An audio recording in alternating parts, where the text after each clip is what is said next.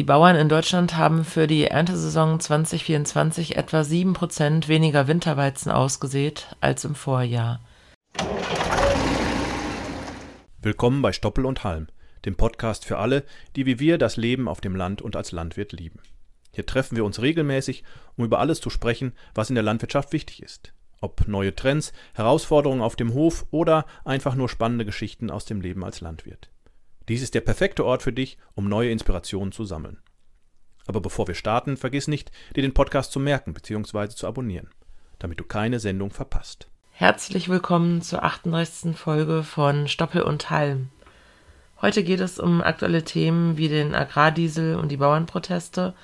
Außerdem reden wir darüber, wie es momentan auf den nassen Ackerflächen aussieht und was ein Landwirt sich als Seemethode ausgedacht hat, um Wintergetreide auszusehen. Wie immer bekommt ihr unser Markttelegramm auf die Ohren. Wir wünschen euch viel Spaß. Und jetzt die wichtigsten Nachrichten für Landwirte aus der aktuellen Woche. Agrardiesel und Co. Die Ampelkoalition hat den Protesten von Landwirten in Bezug auf Agrardiesel und Kfz-Steuer nachgegeben. Das grüne Nummernschild bleibt erhalten, aber der Agrardiesel wird schrittweise abgebaut. Die Kfz-Steuer für land- und forstwirtschaftliche Maschinen wird nicht eingeführt, aber die Steuerbegünstigung beim Agrardiesel wird stufenweise reduziert. Im Jahr 2024 erfolgt eine 40-prozentige Reduzierung des Entlastungssatzes, gefolgt von weiteren 30 Prozent in den Jahren 2025 und 2026. Landwirte protestieren seit dem 8. Januar 2024 mit massiven Aktionen. Der Bundeshaushalt wird aufgrund von Korrekturen an den Sparplänen um etwa 2,5 Milliarden Euro weniger entlastet als geplant. Diese Lücke soll durch Einnahmen aus Wind-, Offshore-Ausschreibungen und Haushaltsspielräumen ausgeglichen werden. Der Widerstand gegen die Sparpläne kommt von Bauernverbänden und Bundesländern, die die Nachbesserung als unzureichend betrachten der Deutsche Bauernverband und der Westfälisch-Lippische Verband fordern weiterhin den kompletten Verzicht auf Kürzungen und halten an der geplanten Aktionswoche fest. Bundeslandwirtschaftsminister Cem Özdemir betont die Beibehaltung des grünen Nummernschilds und die Reduzierung der Belastung für die Land- und Forstwirtschaft. Förderanträge Die EU-Agrarpolitik wird angepasst, um Landwirte bei der Kontrolle ihrer Flächenangaben für Förderanträge zu entlasten. Die Bundesregierung hat einen Verordnungsentwurf vorgelegt, der eine Toleranz von 1000 Quadratmetern für die Überprüfung der Flächenangaben einführt. Diese Bagatellgrenze soll rückwirkend ab dem 1. Januar 2023 gelten, vorausgesetzt die Abweichungen von den Flächenangaben sind unbeabsichtigt oder zufällig die satellitengestützte Kontrolle stößt auf technische Grenzen und die Einführung der Toleranzgrenze wird erwartet, die Verwaltungsaufgaben für Landwirte und Agrarverwaltung zu erleichtern. Die Bundesregierung schätzt, dass dies zu einer Einsparung von etwa 6.500 Arbeitsstunden pro Jahr in der Agrarverwaltung führen wird. Weitere Änderungen für Landwirte das Bundeslandwirtschaftsministerium in Deutschland plant, regional erzeugten Biodiesel und Rapsöl von Steuern zu befreien, um den Forderungen der Bauernproteste entgegenzukommen. Die Steuerbefreiung muss jedoch erst bei der EU-Kommission beantragt werden. Das BMEL prüft auch eine Förderung für die Umstellung auf Rapsölmotoren im Energieeffizienzprogramm.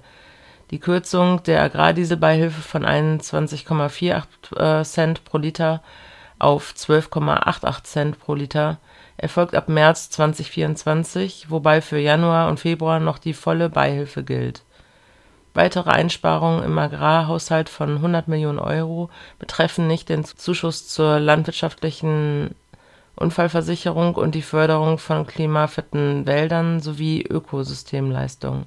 Die Einsparungen resultieren aus einer geringeren Zuweisung aus dem Klima- und Transformationsfonds und einer Umschichtung in der Fischereiforschung.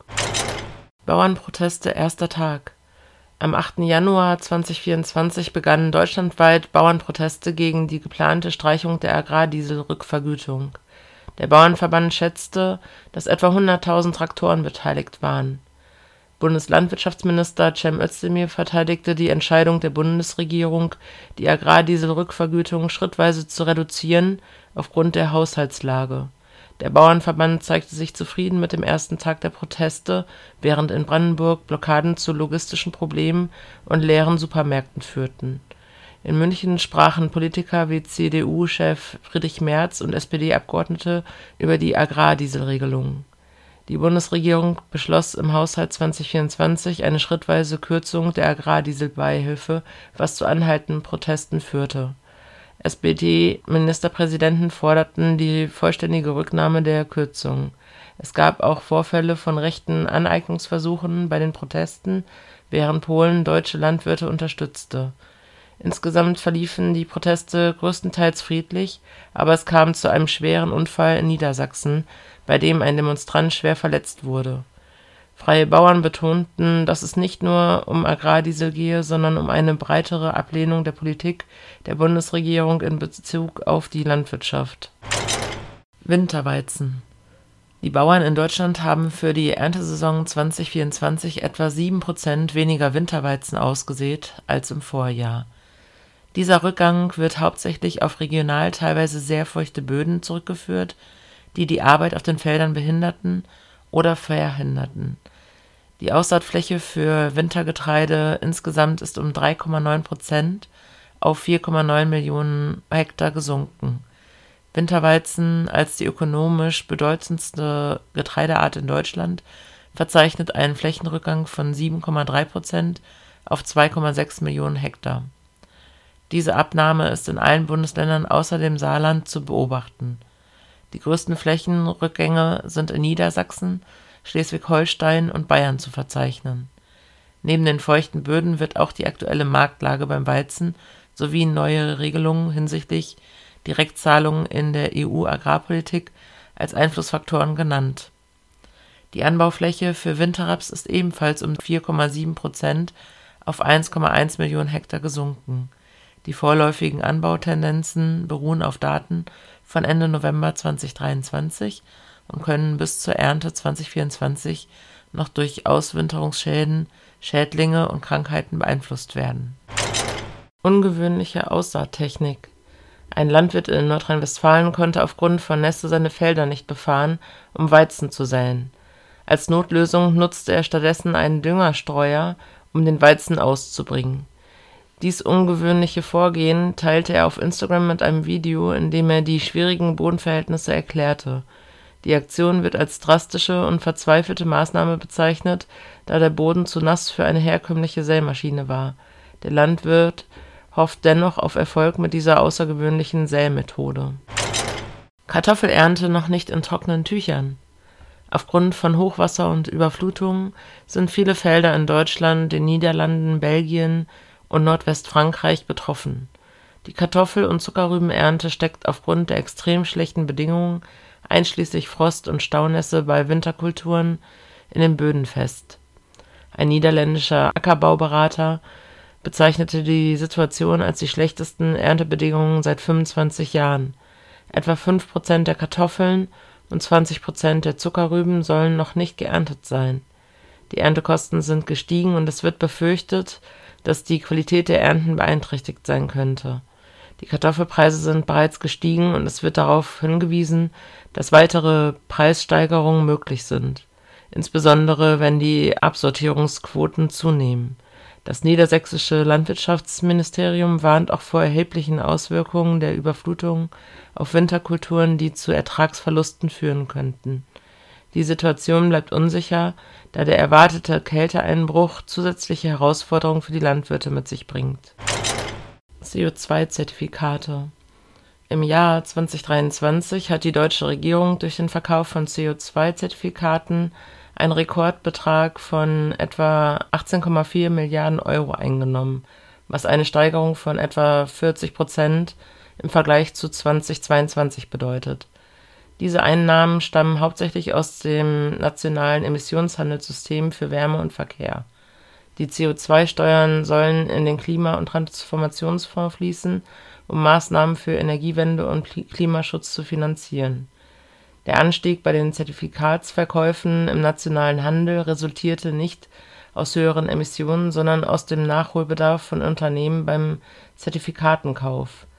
Die CO2-Steuer wird in den kommenden Jahren weiter steigen, wobei der Preis für nationale Zertifikate 2024 auf 45 Euro je Tonne und 2025 auf 55 Euro steigen soll. Die Einnahmen sollen für die Förderung von energetischer Gebäudesanierung, Dekarbonisierung der Industrie und den Ausbau erneuerbarer Energien, Elektromobilität und Ladeinfrastruktur verwendet werden. Die CO2-Bepreisung über den Emissionshandel wird als entscheidender Hebel für die Erreichung der Klimaziele betrachtet. Etwa 85 Prozent der Emissionen in Deutschland werden bereits durch den Emissionshandel erfasst. Es wird betont, dass die Einnahmen aus der CO2-Bepreisung für eine sozial und wirtschaftspolitische Flankierung der klimaneutralen Transformation verwendet werden sollten. Es wird auch eine schnelle Einführung eines geplanten Klimageldes gefordert, um einen Ausgleich für private Haushalte bei steigenden CO2-Preisen sicherzustellen. Höfe sterben. Die Anbindehaltung bei Rindern in Deutschland geht zurück, aber vor allem kleine Betriebe geben auf. In den letzten zehn Jahren ist die Anzahl der Tierhalter mit Anbindestellen von 82.500 auf 35.100 um etwa 60 Prozent gesunken. Diese Abnahme betrifft besonders kleine Betriebe, die Schwierigkeiten haben, auf andere Haltungsformen umzusteigen, hauptsächlich aufgrund hoher Investitionskosten und wirtschaftlicher Unsicherheiten. Der politische Druck auf die Anbindehaltung beschleunigt den Ausstiegsprozess zusätzlich die Anbindehaltung konzentriert sich vor allem in Bayern und Baden-Württemberg, während sie im Osten Deutschlands fast keine Bedeutung hat. Trotz der politischen Diskussionen und Bemühungen, kleine Betriebe zu fördern, stehen diese vor Herausforderungen, die zu einem Rückgang der Anbindehaltung und einem Höfesterben führen. So, starten wir ins neue Jahr mit den Marktpreisen der Kalenderwoche 2. Schauen wir uns wie immer zunächst die Ferkelpreise an. Hier für 25 Kilo Ferkel 73 Euro. Das ist äh, keine Veränderung zur Vorwoche. Äh, die AOF-Notierung liegt bei 77 Euro. Schlachtschweine auch unverändert zur Vorwoche mit 2,10 Euro laut VEZG und ISN bei 2,12 Euro. Beim Großvieh sieht es in dieser Woche so aus. R3 Fleckvieh 4,69 Euro und Schwarzbund 4,64 Euro. Schlachtkühe 330 Kilo R3 3,58 Euro. Futterweizen liegt bei 195 Euro pro Tonne, das sind 1,50 Euro weniger als zur Vorwoche. Körnermais liegt bei 205 Euro, unverändert zur Vorwoche. Schauen wir noch auf die Milch. Das Kieler Institut IFE, Institut für Ernährung und Ernährungswirtschaft, ermittelt monatlich den Marktpreis für Butter und Magermilchpulver. Und hier liegt der Preis beim Rohstoffwert Milch bei 43,7 Cent. Das sind 0,7 Cent oder 1,6 Prozent mehr als im Vormonat. Im Vorjahr lag der Preis noch etwas höher bei 47,9 Cent. Das sind insgesamt 4,2 Cent mehr gewesen. Zum Schluss dann noch ein Blick auf Heizöl. Hier liegt der Preis für 2000 Liter bei 88 bis 93 Euro je 100 Liter. Und damit verabschieden wir uns für heute von Stoppel und Halm, dem Podcast von Holtmann Saaten. Wir hoffen, ihr hattet genauso viel Spaß beim Zuhören wie wir beim Aufnehmen. Mehr Infos zum Saatgut von Holtmann Saaten findet ihr auf www.holtmann-saaten.de. Und falls ihr Fragen oder Anregungen zum Podcast habt, zögert nicht und schreibt uns eine Nachricht an. podcast.holtmann-saaten.de bis zum nächsten Mal und macht euch ja nicht vom Acker. Wir Landwirte werden gebraucht.